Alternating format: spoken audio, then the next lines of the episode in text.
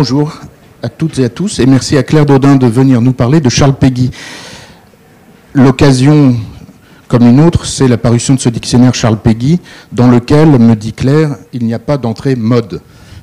Mais ce n'est pas une raison pour ne pas parler de Charles Péguy, grande figure euh, intellectuelle et spirituelle de, de la France, dont Claire Dodin est spécialiste euh, depuis longtemps. Elle a écrit, elle a contribué à ce dictionnaire, mais elle a écrit d'autres livres aussi sur lui que, que je vous, dont je vous communiquerai la, référence. Elle enseigne la littérature. elle l'a enseigné longtemps à Angers et elle est présidente des Amitiés Charles Péguy. Alors pourquoi Charles Péguy est-il important pour nous tous? C'est ce que Claire Dodin va nous expliquer aujourd'hui et merci beaucoup de, venir nous parler.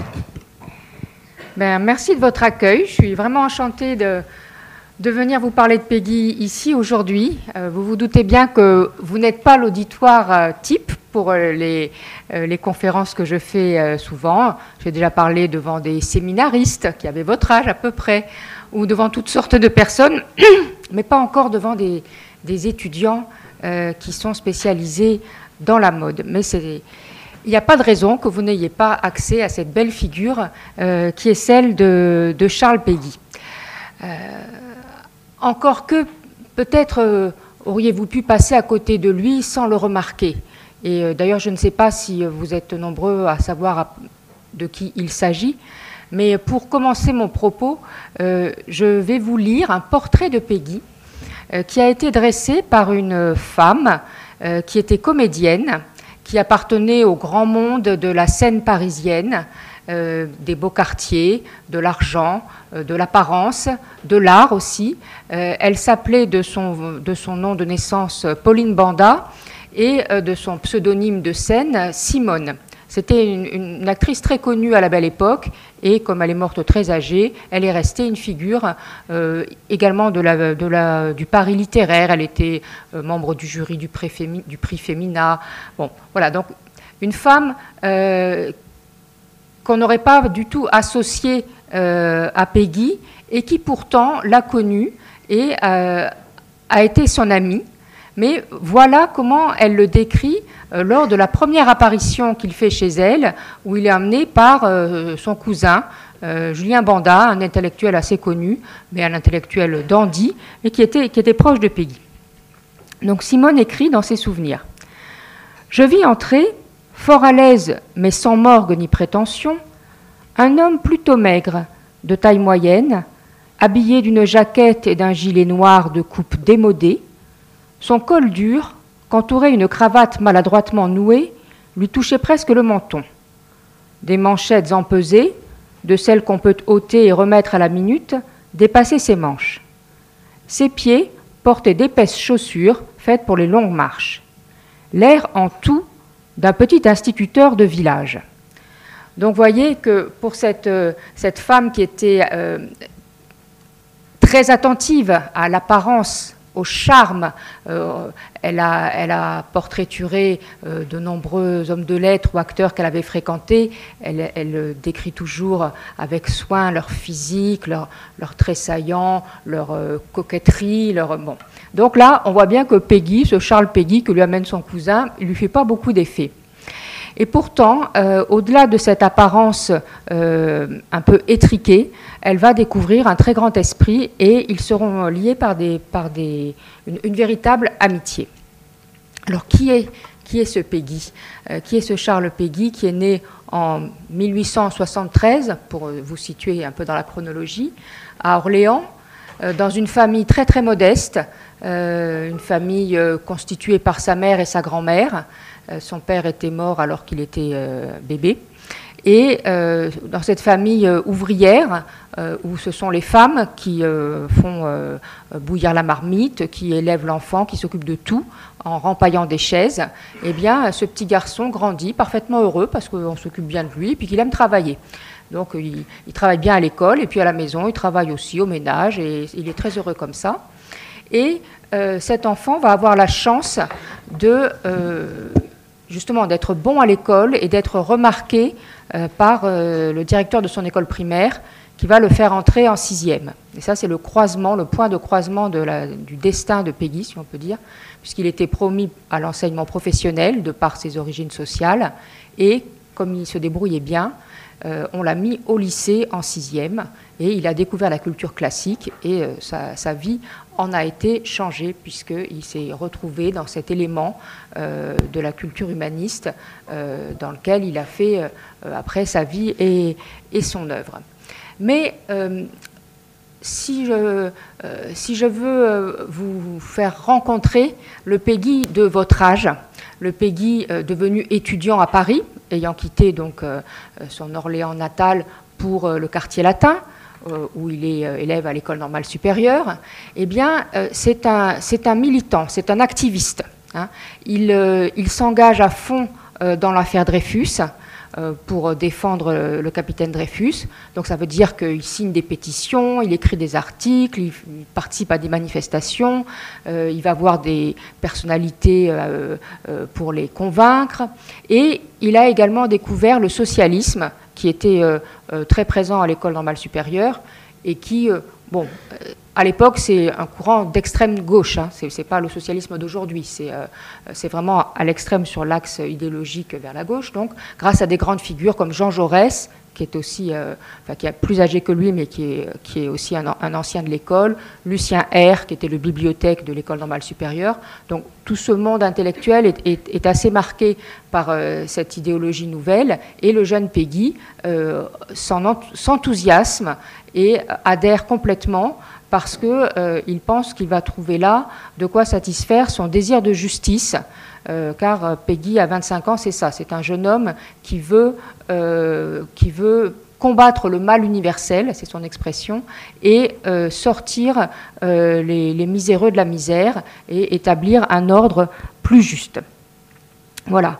Donc c'est pour ça que cette, ce militantisme de départ est surtout l'élan généreux qui le porte, euh, c'est ce que je voulais euh, donner comme axe directeur à, cette intervention qui sera forcément courte, où je ne pourrai pas tout dire, bien sûr, sur Peggy, mais euh, quand on en avait parlé avec votre professeur, je, m'étais dit que je, vous présenterai Peggy à travers le, motif de la cité harmonieuse. Hein.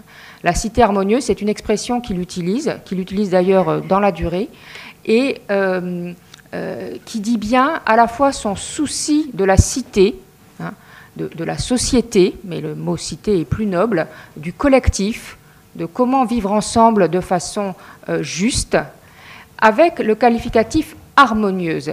Et ça, cette notion d'harmonie, elle est très importante chez Peggy. Bien sûr, elle, deviendra prépondérante dans sa poésie, mais elle est déjà très importante dans sa pensée politique, parce qu'il ne s'agit pas euh, dans la cité, il ne s'agit pas d'unifier. Euh, il faut permettre aux diversités de coexister. Et c'est ça l'harmonie. L'harmonie, c'est quand des voix différentes, des personnalités différentes euh, arrivent à bien vivre ensemble euh, sans que sans qu'on les unifie. Ça, ça sera un de ces chevaux de bataille politique. il s'opposera beaucoup à Jaurès, après l'avoir énormément admiré, sur ce thème de, de l'unité, il reproche à Jaurès de vouloir à tout prix faire l'unité dans le socialisme français, quitte à euh, renoncer à ses propres euh, convictions, aspirations, pour euh, trouver le, dénominateur commun. Peggy, ce n'est pas du tout l'homme de l'unité, c'est l'homme de l'harmonie. Et donc, comme principe à la fois civique et esthétique, si on peut dire politique et esthétique. Alors, pour vous donner une idée des utopies que Peggy ne cessera euh, à la fois d'annoncer, hein, prophète de la cité harmonieuse, de réaliser, tant bien que mal, on le verra avec sa revue Les cahiers de la quinzaine, et de chanter dans sa poésie, il y a euh, ce motif donc de la cité harmonieuse. Alors dans un texte de jeunesse hein, qui s'appelle Marcel, premier dialogue de la cité harmonieuse, euh, Peggy écrit cette page magnifique, c'est le tout début, donc c'est vraiment euh, euh, l'ouverture du texte qui se présente donc comme une évocation de cette cité harmonieuse. Il ne nous, nous, dit pas comment il faut la faire, hein. il nous dit comment elle est, ce qu'elle est. C'est vraiment une utopie. Et il fait ça, bon, ça s'appelle dialogue, c'est pas vraiment un dialogue, mais il fait ça comme si euh, ce projet était le fruit de sa rencontre avec son ami Marcel, qui était quelqu'un qui a existé, Marcel Baudouin, qui a été son ami en Cagne à Louis le Grand, et puis qui est mort très précocement, et, Peggy a épousé sa sœur. Donc c'est resté quelqu'un de, très présent dans, dans la vie euh, de Peggy. Quand Marcel vint me voir à Orléans, le dimanche 7 juin 1896, voici, ce me semble, comme il se représentait la cité dont nous préparons la naissance et la vie. Je nomme ici cette cité la cité harmonieuse. Non pas qu'elle soit toute harmonieuse, mais parce qu'elle est la mieux harmonieuse des cités que nous pouvons vouloir. La cité harmonieuse a pour citoyens tous les vivants qui sont des âmes, tous les vivants animés, parce qu'il n'est pas harmonieux, parce qu'il ne convient pas qu'il y ait des âmes qui soient des étrangères, parce qu'il ne convient pas qu'il y ait des vivants animés qui soient des étrangers. Ainsi, tous les hommes de toutes les familles, tous les hommes de toutes les terres, des terres qui nous sont lointaines et des terres qui nous sont proches, tous les hommes de tous les métiers, des métiers manuels et des métiers intellectuels, tous les hommes de tous les hameaux, de tous les villages, de tous les bourgs, de toutes les villes, tous les hommes de tous les pays, des pays pauvres et des pays riches, des pays déserts et des pays peuplés, tous les hommes de toutes les races, les Hélènes et les barbares, les Juifs et les Ariens, les Latins, les Germains et les Slaves, tous les hommes de tous les langages, tous les hommes de tous les sentiments, tous les hommes de toutes les cultures, tous les hommes de toutes les vies intérieures, tous les hommes de toutes les croyances, de toutes les religions, de toutes les philosophies, de toutes les vies, tous les hommes de tous les États, tous les hommes de toutes les nations, tous les hommes de toutes les patries, sont devenus les citoyens de la cité harmonieuse, parce qu'il ne convient pas qu'il y ait des hommes qui soient des étrangers. Aucun vivant animé n'est banni de la cité harmonieuse. Donc vous voyez, dans un style qui est déjà fait de, si ce n'est de répétition, du moins de d'énumération, il n'a pas peur, Peggy, de faire long, euh, il y a cet idéal à la fois inclusif, il ne, convient pas, c'est moralement mal euh, qu'il y ait des étrangers, et en même temps inclusif de diversité. Ce qui est beau, c'est euh, c'est que la cité comprenne tous ces hommes de toutes ces âmes, de tous ces pays, etc. Alors, euh, cette, utopie de la cité harmonieuse, euh, on peut dire que Peggy ne va jamais cesser d'y travailler, même si c'est sous des formes diverses. Parce que la politique dans laquelle il s'était engagé, donc euh, tout jeune, très vite, il va s'en écarter, du moins, il va s'écarter de la pratique politique, pas de l'intérêt, ni même de la réflexion critique, mais il va se rendre compte très vite que la, la pratique politique, ce n'est pas pour lui parce qu'il y a trop de compromissions et que ça ne convient pas du tout à son tempérament. Donc, euh, il décide euh, de fonder une revue, sa propre revue, dans laquelle il pourra faire vivre ses idées et les idées des autres, mais en dehors de toute discipline de parti. Et ça, c'est en 1900, janvier 1900, euh, donc à l'orée du XXe siècle. Donc il, a 27 ans, il vient de se marier, sa femme a un petit peu de sous, pas beaucoup, mais enfin suffisamment pour que ça serve à fonder cette librairie des cahiers de la quinzaine, à cette revue, voilà, qui se trouve rue de la Sorbonne, juste en face de la Sorbonne. Et, euh, et là, au sein, de, au sein de cette revue qu'il dirige, euh, eh bien, il va bâtir son œuvre. Et Peggy, c'est un écrivain qui, euh, c'est pas un écrivain qui est enfermé dans son bureau à composer ses manuscrits pour les envoyer chez un éditeur qui va les publier. C'est quelqu'un qui fait vivre une revue et tout ce qu'il écrit, ça passe par sa revue. Hein. de son vivant, il ne, sera édité que par lui-même et euh, il n'éditera de lui-même que ce qu'il voudra. C'est-à-dire que quand il est mort, il a laissé pas mal de papiers, d'œuvres inachevées, euh, en cours, en projet, etc. Et aussi, c'est très intéressant parce que euh, Peggy, on peut dire, ne compose pas de livres. Hein. Comme il écrit pour une revue qui paraît tous les 15 jours, Cahier de la quinzaine, euh, et, qui publie d'autres textes que les siens, très souvent, ses écrits y compris ceux qui sont restés, hein, ceux, qu'on lit encore aujourd'hui, se présentent comme des, annonces ou des commentaires ou des critiques des, textes des autres auteurs. Hein. par exemple, un, des, textes les, plus, célèbres et les plus nourrissants et qu'on peut lire aujourd'hui, qui, est encore accessible en, en poche, s'appelle Notre jeunesse. Eh bien, Notre jeunesse ça commence par un commentaire de ce qu'il aurait dû publier à la place de ce texte, mais que finalement il publiera plus tard. Et puis après, c'est une réponse à un texte d'un de ses collaborateurs, Daniel Alévi, qui était paru précédemment dans les cahiers de la quinzaine. Et il n'empêche que c'est un texte qui, tout en étant branché sur une actualité qui n'est plus la nôtre, euh, a une profondeur sur les notions d'engagement notamment, euh, qui est, euh, bon, je vous le conseille vraiment, c'est surtout à votre âge, c'est vraiment un, texte qui s'appelle Notre jeunesse, et c'est pas pour rien. C'est vraiment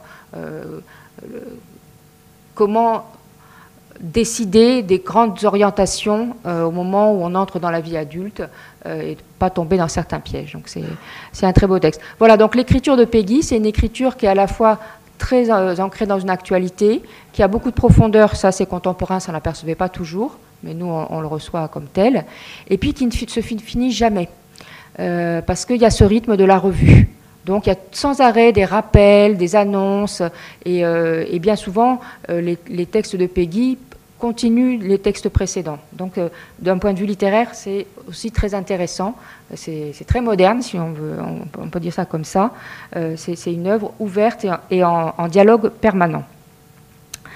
Puis les cahiers de la quinzaine, c'est aussi une entreprise, hein, pas vraiment florissante, mais enfin, Peggy, c'est aussi un, quelqu'un qui a décidé euh, qui a démissionné de, de l'école normale supérieure, qui a renoncé à une carrière euh, d'enseignant qui était toute tracée pour lui, qui a renoncé donc à la fonction publique pour se lancer dans l'entreprise. il y a des passages assez truculents sur le choix de l'entreprise. On n'attendrait pas ça chez Peggy, mais il est bien conscient qu'il a fait ce choix avec tous les risques que ça comporte et toute la part de travail euh, industriel et commercial.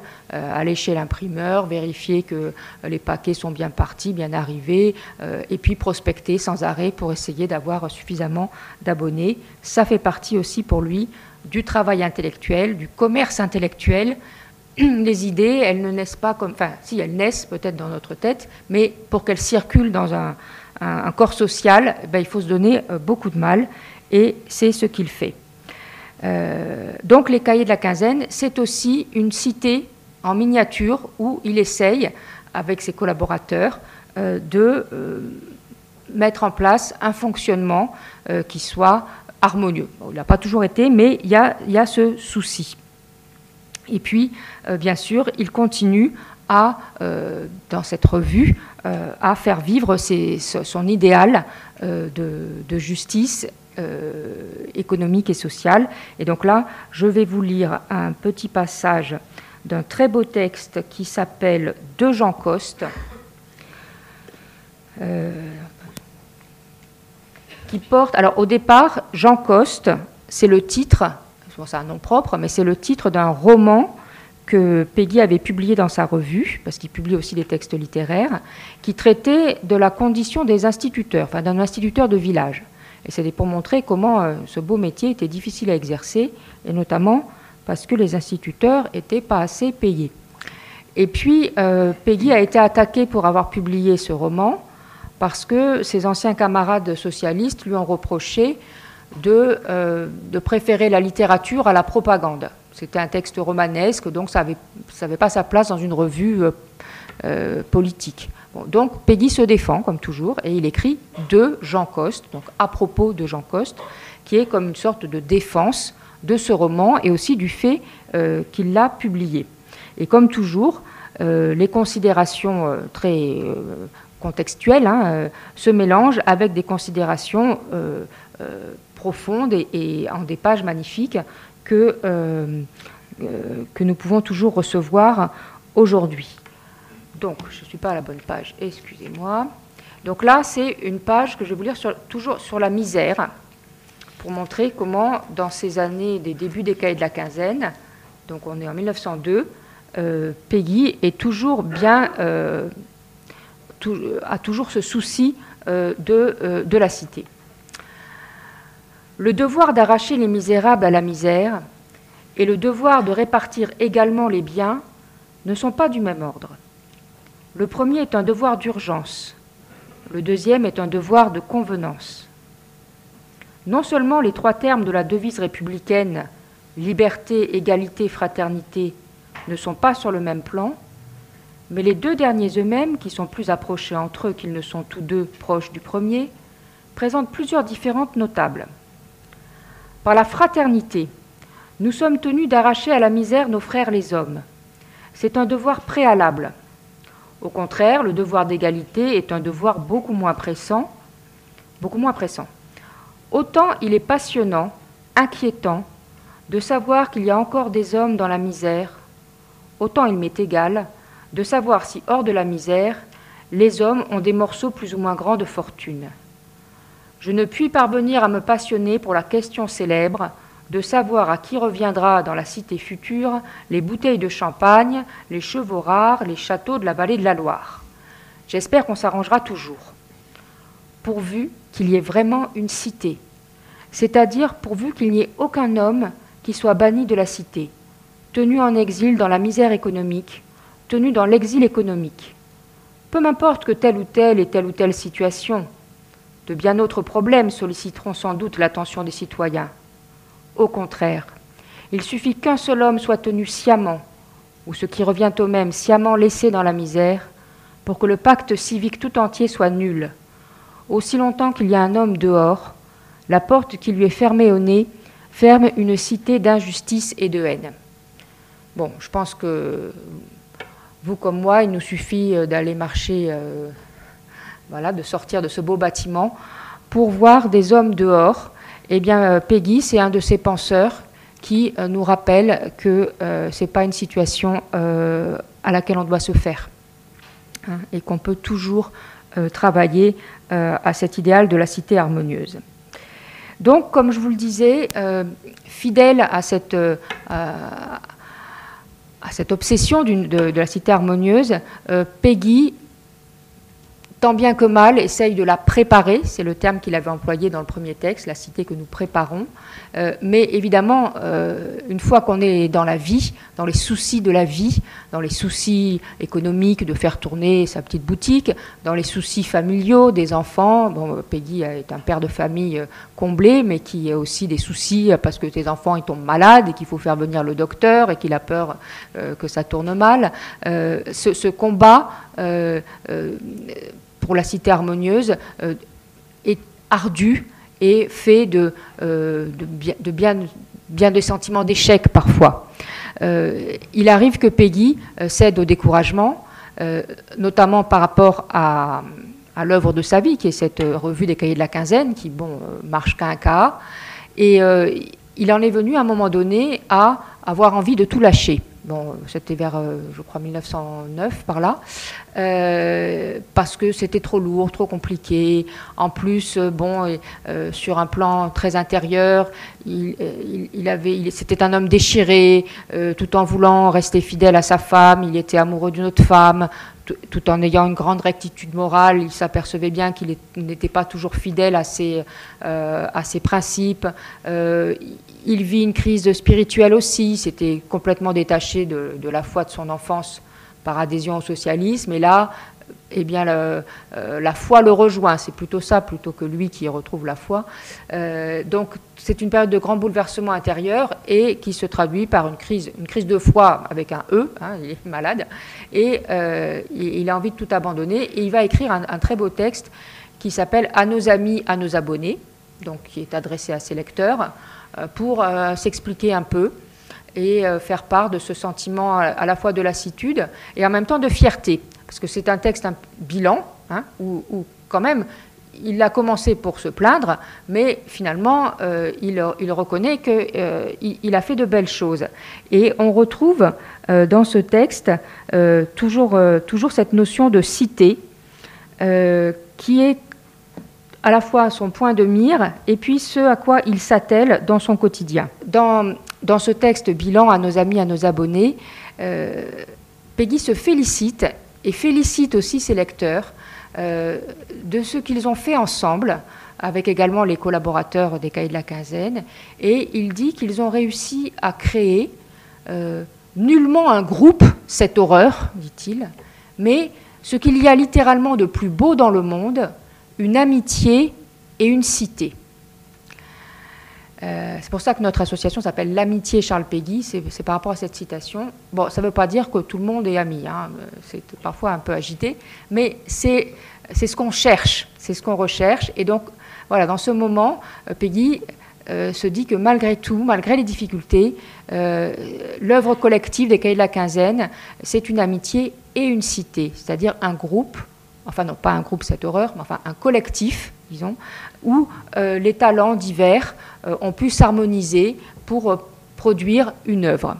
Euh, et, donc ça me paraissait intéressant de montrer que entre le jeune homme qui écrit son utopie et puis l'homme de la maturité qui fait un peu le point, il y a une fidélité, mais qui est aussi qui est une fidélité incarnée. Ça y est, il s'est retroussé les manches, hein, il a essayé. Et bon, bien sûr, dès qu'on est dans le réel, c'est moins pur, moins beau, moins euh, c'est plus difficile que quand on est seulement dans la projection, mais du moins il a essayé. Euh, alors cette, euh, visée de la, cité harmonieuse, donc qui domine, à, mon sens, hein, toute, toute, la vie et toute l'œuvre de Peggy, elle va s'approfondir et prendre une coloration un peu différente tout en étant la même, euh, avec le, retour à la foi de Peggy. Comme je vous le disais à l'instant, euh, Peggy va vivre euh, une véritable révolution intérieure. Il faut faire très attention aux mots qu'on emploie parce que lui, il détestait qu'on dise qu'il était un converti. Il ne voulait pas qu'on le considère comme un converti. Il disait que sa seule conversion, c'était sa conversion au socialisme euh, quand il était jeune et qui n'a jamais renié, même s'il a été critique et qu'il a, euh, euh, oui, qu'il a engagé un dialogue critique avec le socialisme, il, s'est toujours revendiqué tel. En revanche, le fait d'être chrétien, il dit que c'est le, fruit d'un approfondissement. Ce n'est pas une rupture comme pour certains intellectuels de son époque, hein, parce que c'est la grande époque des convertis, là, le début du XXe siècle. ils tombent tous comme des mouches et, donc bon, Claudel, etc. Mais Peggy, non. Peggy, il dit que c'est un travail d'approfondissement et que c'était déjà là, mais euh, qu'il ne, ne, le savait pas. Et dans, notre jeunesse, euh, où il revient sur les grands engagements de ce qu'a été son existence donc pendant les 35 premières années de sa vie, son socialisme, l'affaire Dreyfus, la foi chrétienne, il, il met l'accent pas du tout sur, euh, les, virages, mais au contraire sur les continuités. Et à un moment donné, il a cette expression, il dit, c'est pour cela que notre socialisme n'était pas si bête et qu'il était profondément chrétien. Alors, ce qu'il y a, c'est que dans cette période, Peggy devient illisible et incompréhensible pour ses contemporains, parce que euh, ses amis, ses abonnés bah, c'était des, réfusards de la première heure, des instituteurs, euh, des, socialistes un peu marginaux comme lui, donc ne comprennent pas du tout euh, ce, qui leur apparaît comme euh, un reniement. Enfin, pourquoi tout d'un coup il se met à parler de Jeanne d'Arc, Sainte Geneviève, la Sainte Vierge, bon, les saints, ça déconcerte énormément ses amis. Et, quant aux autres, aux, autres d'en face, si je puis dire, euh, ils sont bien contents, ma foi, qu'il y ait cette, cette excité d'extrême gauche qui se mette à parler de Jeanne d'Arc et qui semble rentrer dans le rang, mais ils ne comprennent pas du tout euh, ce, discours spécifique qu'il a euh, quand il dit qu'il faut que l'Église fasse les frais d'une révolution temporelle pour le salut éternel. Vous voyez, il, emploie toujours son vocabulaire révolutionnaire pour parler de l'Église, et, ça, ça, choque évidemment, et, ça n'est pas compris. Donc, euh, euh, le Peggy des, dernières années, puisque Peggy est mort à 41 ans à la guerre, hein, au tout début de la guerre de 14, le 5 septembre 1914, donc il a été tué pas très loin de Paris vers Villeroy, vers Meaux. Euh, donc il était jeune encore, mais euh, les années les plus productives euh, de son œuvre, on va dire c'est entre 1910 et donc 1914, où il continue à écrire des textes en prose, mais de, plus en plus longs, et il écrit de la poésie. Ça c'est la nouveauté.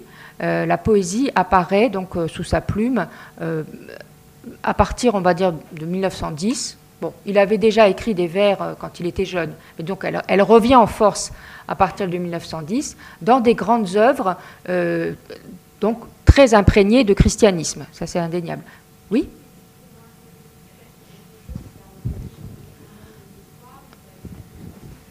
Alors c'est une très bonne question, mais c'est aussi un peu un mystère. Euh, ce qu'on peut dire, c'est qu'il y a cette période de crise dont je vous ai parlé tout à l'heure, où euh, à la fois la vie lui semble dure, parce que c'est dur de tenir, de, de, professionnellement c'est difficile, familialement c'est difficile parce qu'il y a donc cet amour qui a surgi dans sa vie et auquel il ne veut pas céder, mais enfin disons qu'il cède quand même complètement euh, sentimentalement, même s'il ne concrétise pas, il ne conclut pas, comme on dit maintenant, euh, il, est, euh, il, est, très épris d'une jeune femme qui était la sœur d'un de ses collaborateurs des cahiers de la quinzaine, qui, était, qui s'appelait Blanche Raphaël, qui était professeure d'anglais, qui était une intellectuelle, une femme un peu on dirait presque une femme libérée, enfin quelqu'un qui l'a complètement fascinée en tant que, femme moderne, euh, et, donc dont il est tombé passionnément amoureux, tout en, tout en souhaitant la maintenir un peu, enfin pas que ça aille trop loin.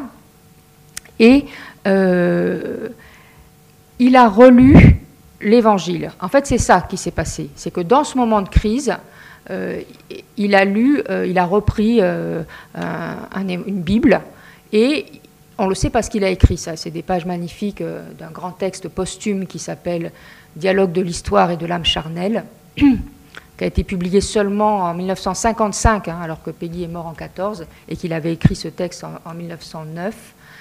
Et il, parle de lui, comme euh, très souvent, parce que Peggy fait des personnalités, il parle des gens, il les nomme, et puis il parle souvent de lui. Et donc, il décrit qu'il est malade, et qu'il il, va, lire, alors on ne sait pas pourquoi, mais il, relit euh, le texte de le récit de la passion du Christ dans l'Évangile selon saint Matthieu. Et là, c'est cette, euh, euh, cette rencontre avec le Christ à un moment de, grande angoisse, hein, puisque si vous situez un petit peu euh, la passion du Christ, donc c'est l'agonie de Jésus avant même qu'il soit mis en croix, quand il se retrouve seul enfin, avec ses disciples qui se sont endormis au jardin des Oliviers et qui demande à, Dieu son Père d'éloigner cette coupe, de lui épargner ce qui va venir, ce destin terrible.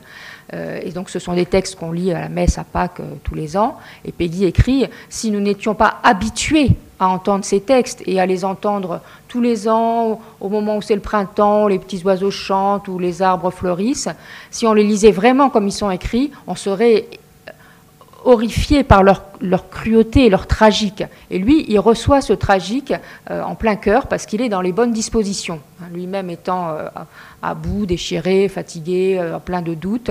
et c'est cette rencontre avec ce Christ, ce Christ qui a craint la mort, Dieu même a craint la mort, ça c'est un vers de, de Polyeucte de Corneille que Peggy cite très volontiers qui le rebranche, si on peut dire, sur la foi chrétienne. Et donc à partir de là, il lit, il lit, il lit, il relit énormément euh, toutes les Écritures, l'Ancien Testament, le Nouveau Testament. Il médite sur le fait que euh, le lien entre l'Ancien et le Nouveau Testament, le fait que Jésus soit juif, lui qui a été engagé euh, dans l'affaire Dreyfus qui, a publié de nombreux cahiers euh, dans sa revue euh, sur le sort des Juifs en Europe centrale. Euh, plusieurs auteurs, Bernard Lazare notamment, qui est un intellectuel juif, ont publié des études sur les, Juifs en Russie, les Juifs en Roumanie. Donc Peggy est extrêmement sensibilisé à la question de l'antisémitisme contemporain de son temps. Et du coup, ça influence énormément sa lecture des Écritures et il réfléchit bien avant tout le monde. Hein. Le, dialogue judéo-chrétien, ça n'existe pas du tout de son temps. Euh, mais il a toute cette démarche très, très personnelle d'insérer Jésus euh, dans, toute cette euh, histoire du peuple juif, dans le prophétisme, etc. Ça donne, des textes magnifiques. Bon, par exemple, je vous cite Le mystère des saints innocents, c'est un très beau texte qui a été réédité il n'y a pas longtemps, j'avais fait l'introduction, et où il y a des parallèles sublimes entre l'Ancien et le Nouveau Testament et sur la judaïté de Jésus. Donc, il développe, euh, il réfléchit sa foi. C'est pas quelqu'un qui dit ah ben je vais retourner à la messe et puis euh, l'église c'est magnifique. Non, c'est quelqu'un qui a une démarche intérieure. et qui féconde sa pensée, donc ça va se retrouver dans tous ses écrits, mais euh, d'une manière très personnelle, très originale, et pas du tout dans les clous. À tel point que ses amis catholiques, il en a quand même, notamment des convertis, mais des convertis bien dans les règles, comme euh, Jacques Maritain. Je ne sais pas si ce nom vous dit quelque chose. Jacques Maritain, c'était aussi une grande figure euh, euh, d'intellectuel chrétien de, cette époque, qui, mais qui à la base n'était pas du tout, mais qui s'est converti. Et c'est un thomiste, bon, euh, voilà, qui a enseigné à l'Institut catholique, bon, et euh, dans son zèle de converti, il est tout content que Peggy se parle de Jésus et de Jeanne d'Arc, mais il voudrait quand même que Peggy revienne à la messe, parce que c'est quand même ça l'important, et donc il va le travailler au corps, si je puis dire, pour essayer de le faire rentrer dans les voies classiques, ce qui n'est pas possible à Peggy, parce que il est marié civilement, et pas religieusement. Sa femme était d'un milieu athée assez anticlérical. Euh, et leurs enfants, leurs trois enfants, euh, ne sont pas baptisés. Et ça, bon, même dans l'église d'aujourd'hui, ça coince un peu, mais alors à l'époque de Peggy, ça coinçait complètement. Donc il y a tout un travail de, de l'entourage catholique de Peggy pour essayer d'obtenir qu'il se marie religieusement et qu'il fasse baptiser ses enfants, après quoi il pourra revenir à la messe, communier, se confesser et être un bon catholique. Mais Peggy ne peut pas faire tout ça. Il ne peut pas et il ne veut pas parce que sa femme veut pas. Et qu'il euh, n'est pas question pour lui, même si bon, leur amour et leur lien conjugal est un peu, euh, pas de très bonne qualité à ce moment-là, mais euh, dans, dans les idées de Peggy, il n'est pas question ni de contraindre sa femme à, se convertir malgré elle ou à faire baptiser les enfants si elle n'est pas d'accord, ni de la quitter, comme on l'a incité à le faire, au prétexte que leur mariage, euh, finalement, c'est qu'un pacte civil, euh, ce n'est pas, pas un mariage religieux.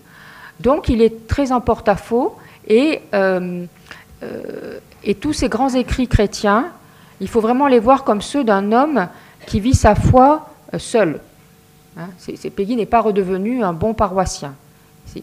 C'est un chrétien qui réfléchit, qui médite, qui fait des ponts entre la philosophie de Bergson, qu'il admire énormément, sa notion du présent comme temps de la liberté, temps du se faisant, et, euh, et, le christianisme avec le temps de la grâce. Il faut savoir accueillir et agir, être libre euh, et non pas toujours prévoir. Donc il y a des, tas de développements passionnants là-dessus. Euh, donc voilà, pour moi, Peggy, c'est vraiment c'est un penseur du christianisme original et, et c'est pas quelqu'un que que les catholiques auraient récupéré dans, leur sein. Et même encore jusqu'à aujourd'hui, il y en a beaucoup qui ne le connaissent pas très bien, mais pourtant ils ont tout intérêt à, le lire. Voilà, donc dans cette, euh, ce travail intérieur qui se fait et qui euh, colore désormais euh, tout ce que Peggy va écrire, le souci de la cité, il est toujours là. ça pour moi c'est très important parce que beaucoup de gens euh, y compris qui aiment Peggy, hein, euh, considèrent qu'il y a deux Peggy.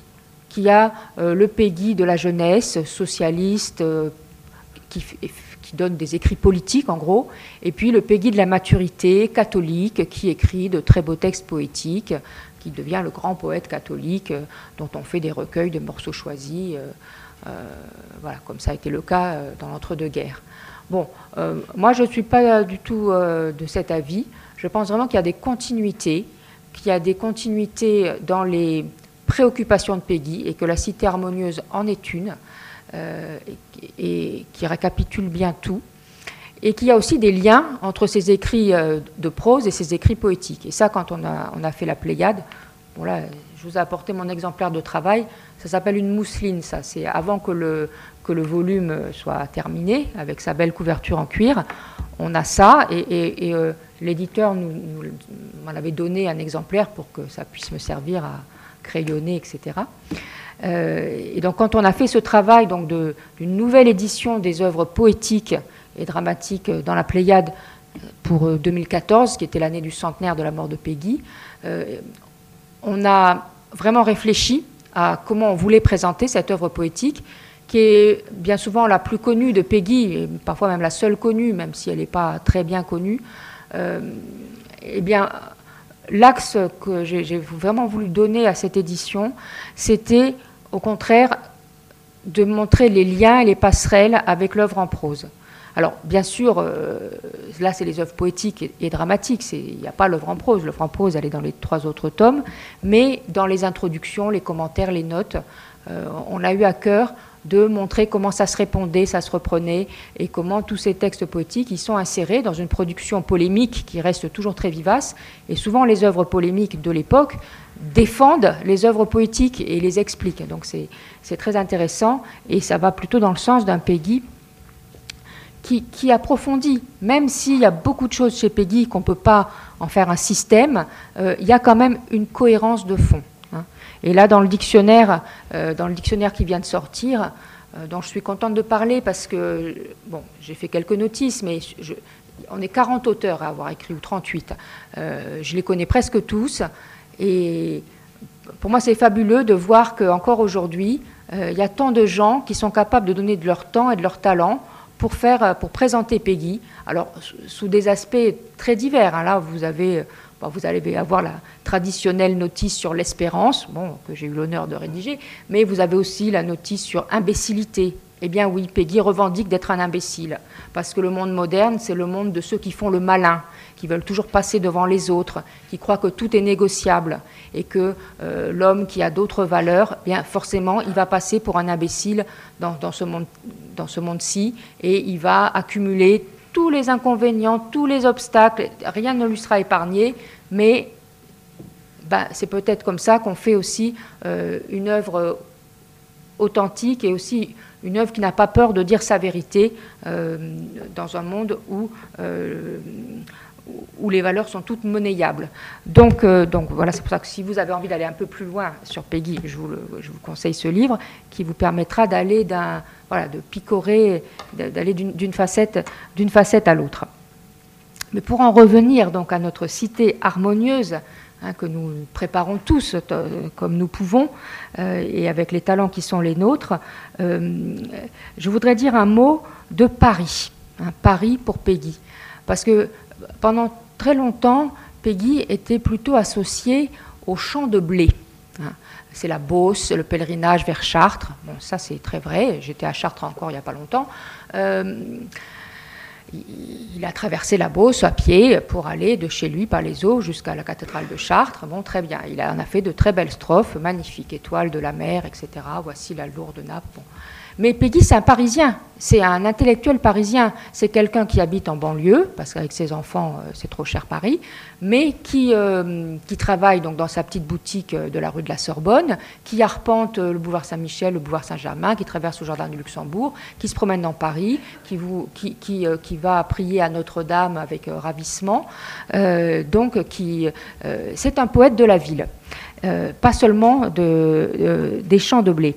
Et j'aurais voulu vous lire un, passage euh, qui est une sorte d'hymne à Paris, euh, qui, est, alors là, qui est un texte en prose, mais c'est le moment où quelque chose se prépare dans la prose de Peggy qui va faire naître euh, son écriture poétique.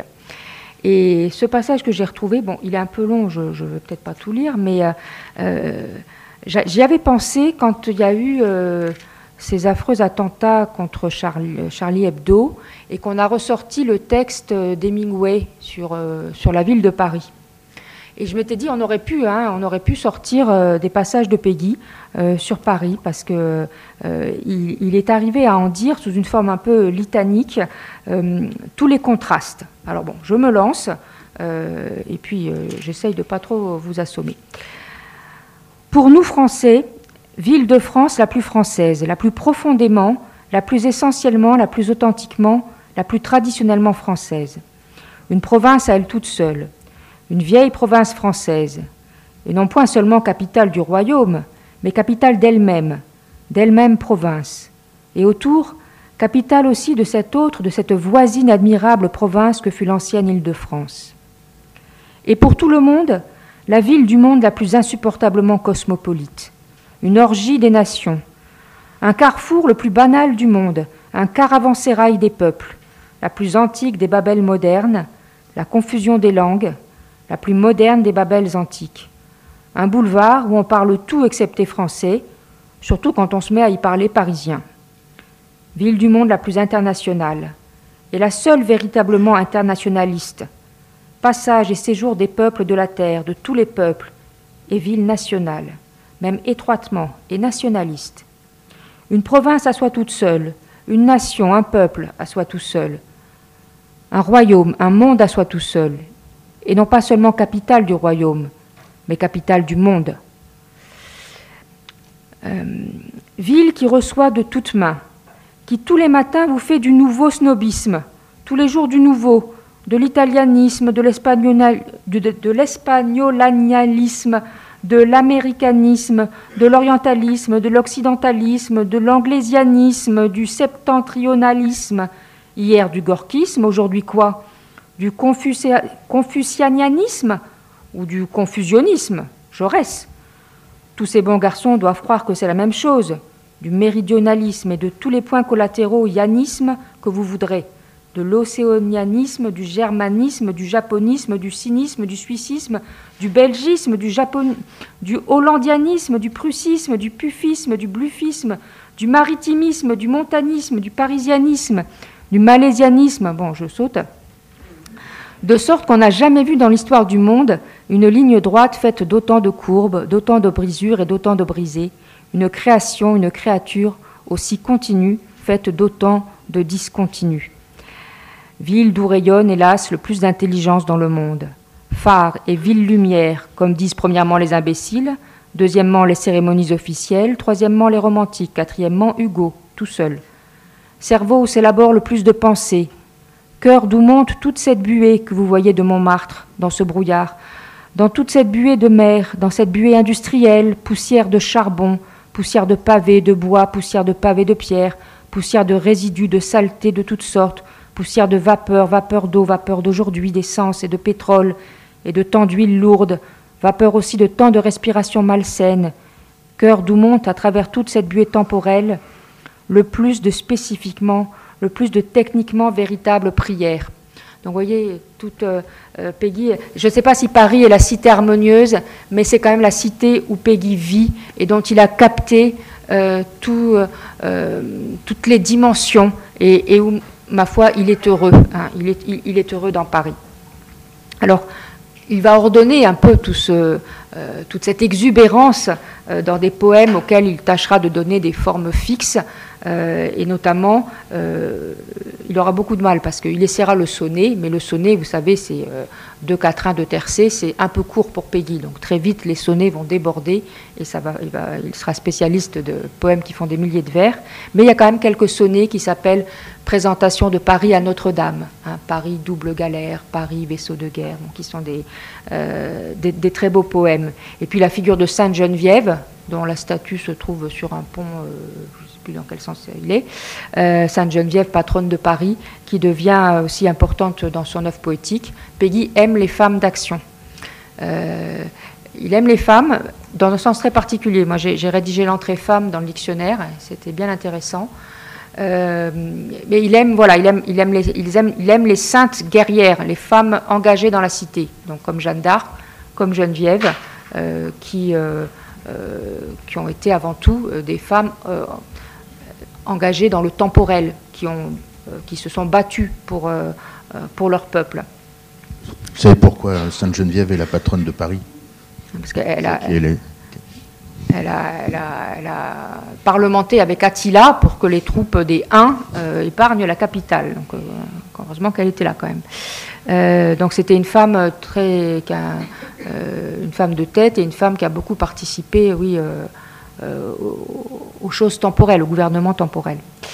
Euh, voilà. Mais, et je vais terminer là-dessus, euh, dans, sa, dans sa poésie la plus, on va dire, intimement chrétienne, ce souci de la cité et de la cité juste reste présent et il s'exprime presque dans les mêmes termes qu'au tout début. et donc là, je vais vous lire, mais ça sera très court cette fois, euh, deux ou trois strophes de la tapisserie euh, de Sainte-Geneviève et de Jeanne d'Arc. Donc ça c'est un long poème de 1913. Euh, on aurait pu parler de tapisserie parce que la tapisserie, mais enfin ça c'est un peu technique. toujours est-il que dans ce, dans ce long poème où il fait se rejoindre les figures de, Jeanne d'Arc et de, et de, Geneviève par-delà les siècles, il y a un, passage, enfin c'était très très long, hein, où, auquel Peggy a donné un titre qu'il a appelé Les armes de Jésus. Et alors il va opposer les armes de Jésus aux armes de Satan. Et euh, donc une espèce de grand combat comme ça, euh, euh, c'est très beau. Et on va voir ce qu'il y a parmi les armes de Jésus. Les armes de Jésus, c'est la fragilité, c'est la vertu civique et c'est la liberté, c'est la femme et l'enfant et c'est la pauvreté. Les armes de Jésus, c'est la simplicité, c'est la paix éternelle et c'est dans la cité tout un fleuve de grâce et d'efficacité. Les armes de Jésus, c'est la nécessité du travail et du pain, et c'est dans la cité tout un fleuve de grâce et de félicité. Les armes de Jésus, c'est la sagacité, le pardon de l'offense, et c'est dans la cité tout un fleuve de grâce et de vivacité. Les armes de Jésus, c'est la mendicité du dernier misérable, et c'est dans la cité tout un fleuve de grâce et de ténacité. Vous voyez là, tout est, euh, tout est rassemblé euh, ce, beau souci euh, généreux d'une cité où tout est à faire. C'est dans la tout se passe dans la cité. le travail intellectuel au cahier de la quinzaine est créateur d'une cité. L'engagement politique poursuit la, la réalisation d'une cité juste et harmonieuse. Et la poésie même appelle de ses voeux et une cité pleine de grâce, si l'on peut dire, pour reprendre ces termes, et crée elle-même, euh, la poésie, c'est sûr, est créatrice d'une cité par les liens qu'elle instaure euh, entre les lecteurs, et y compris par-delà la mort, hein, puisque vous voyez, 100 ans après la mort de Peggy, je suis encore là pour vous parler euh, de son œuvre. Voilà, je vous remercie de votre écoute, et si vous avez des questions, j'y répondrai volontiers, mais je ne sais pas si on a le temps. Merci.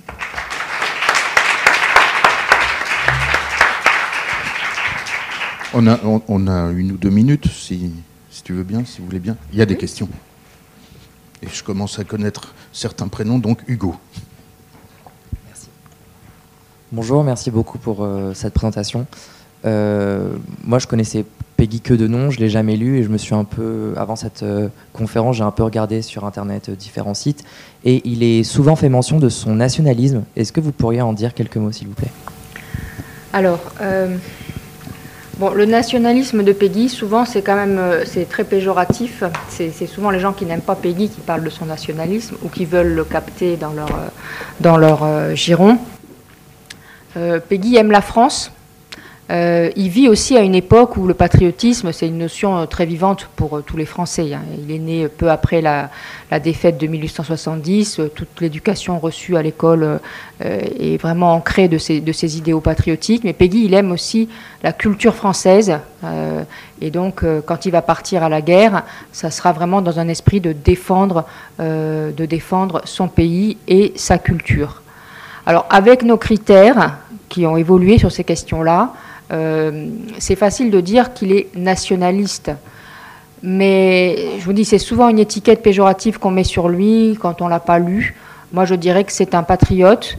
Euh, mais voyez, sa cité, sa cité, euh, sa cité harmonieuse, elle, inclut tous les pays. Donc, c'est pas non plus un patriote exclusif. Et c'est certainement pas un nationaliste qui, au nom de la France, voudrait se croirait supérieur ou voudrait exclure justement, tout ce que j'ai, mon exposé, euh, j'espère, est un peu une réponse.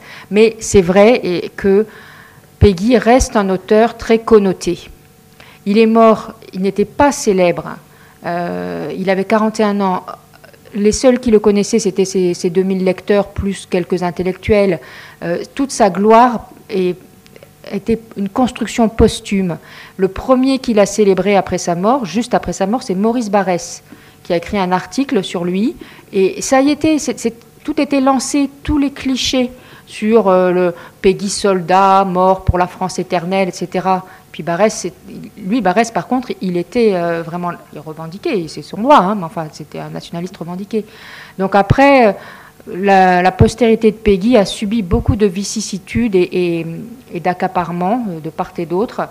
Mais c'est vrai que moi, si je travaille sur cet auteur, c'est toujours, c'est parce que j'aime beaucoup son œuvre, mais c'est aussi toujours dans l'idée que son œuvre a besoin encore d'être expliquée, défendue, et voilà. Mais je vous remercie d'avoir posé cette question parce qu'elle permet de faire le point. Oui? Bonjour, merci beaucoup. Euh, comme Hugo, je connaissais Peggy que de nom, mais euh, en découvrant son enfance et euh, sa biographie, je trouve que c'est très très similaire à Albert Camus. Et je ne sais pas si vous pouvez nous en dire un peu plus, si ça l'a influencé après, si Camus aimait son œuvre. Alors, ça fait longtemps qu'on se dit qu'il faut qu'on fasse un Peggy, un colloque Peggy Camus, parce qu'effectivement, ces similitudes dans la biographie ne nous ont pas échappé. Euh, mais comme on ne l'a pas encore fait, ce colloque, je ne suis pas très au point sur la question. Donc, euh, vous avez raison. Euh, dans quelle mesure Camus aurait lu Peggy? Je ne sais pas. Je ne sais pas, mais je reviendrai pour vous donner la réponse. Merci. bonjour, merci pour votre intervention. concernant aussi Charles Peggy, je sais qu'il y a une amie qui a intégré une fondation il n'y a pas très longtemps qui s'appelle aussi les cours Charles Peggy. Je ne sais pas si vous en avez entendu parler. C'est euh, relié à Espérance banlieue et l'idée c'est de, euh, de, créer des écoles pour les enfants sur un format différent. Est-ce que vous en avez entendu parler ou pas du tout? Alors, j'en ai pas entendu parler précisément, mais je sais ce que c'est que Espérance banlieue. Et c'est n'est pas du tout étonnant qu'ils aient appelé, enfin, qu'il y ait des établissements Charles Péguy qui, euh, qui naissent dans cette mouvance, parce qu'il y a un vrai souci de l'école, du rôle de l'école chez Peggy. Bon, Peggy, lui, quand même, il, croit euh, croit en l'école républicaine. Hein. Tout, l'enjeu, c'était, je ne sais pas si ça répond à, votre question, mais la question scolaire est, très très présente à la fois dans la vie de Peggy, comme je vous l'ai dit tout à l'heure, et dans ses cahiers de la quinzaine. Euh, il y a beaucoup de cahiers sur l'enseignement. Euh, il y a des grands textes connus de Peggy sur les hussards de la République, les instituteurs, etc. bon, toutes ces expériences qui sont tentées comme, comme Espérance banlieue, il aurait bien aimé sans doute que ça se fasse au sein de l'école de la République, que ça n'ait pas besoin d'être des choses euh, qui sont à côté, mais euh, malheureusement, il vaut mieux que ça se fasse à côté plutôt que ça se fasse pas du tout. Ici, une photo de Maurice Barrès, euh, je ne sais pas qui l'a prise, je ne sais pas si ça vous évoque quelque chose. C'est très intéressant par rapport à notre univers de mode. les photos d'Irving Penn, là c'est Marcel Duchamp, c'est quand même marrant, c'est la même. Et, en fait, avec Peggy, il y a des tas euh, d'héritages possibles. Euh, Edoui Plenel euh, revendique l'héritage de Peggy aussi bien que. Et, quand on parle de Barrès, c'est tout à fait autre chose. Donc on est au cœur des tensions intellectuelles françaises qui sont toujours présentes aujourd'hui. Et c'est ça qui est vraiment passionnant. Donc c'est une incitation à lire Peggy, le dictionnaire, les œuvres, quand vous, quand vous aurez le temps de vous y plonger. Merci de nous avoir offert des clés très précieuses. Merci Claire. Merci de votre accueil.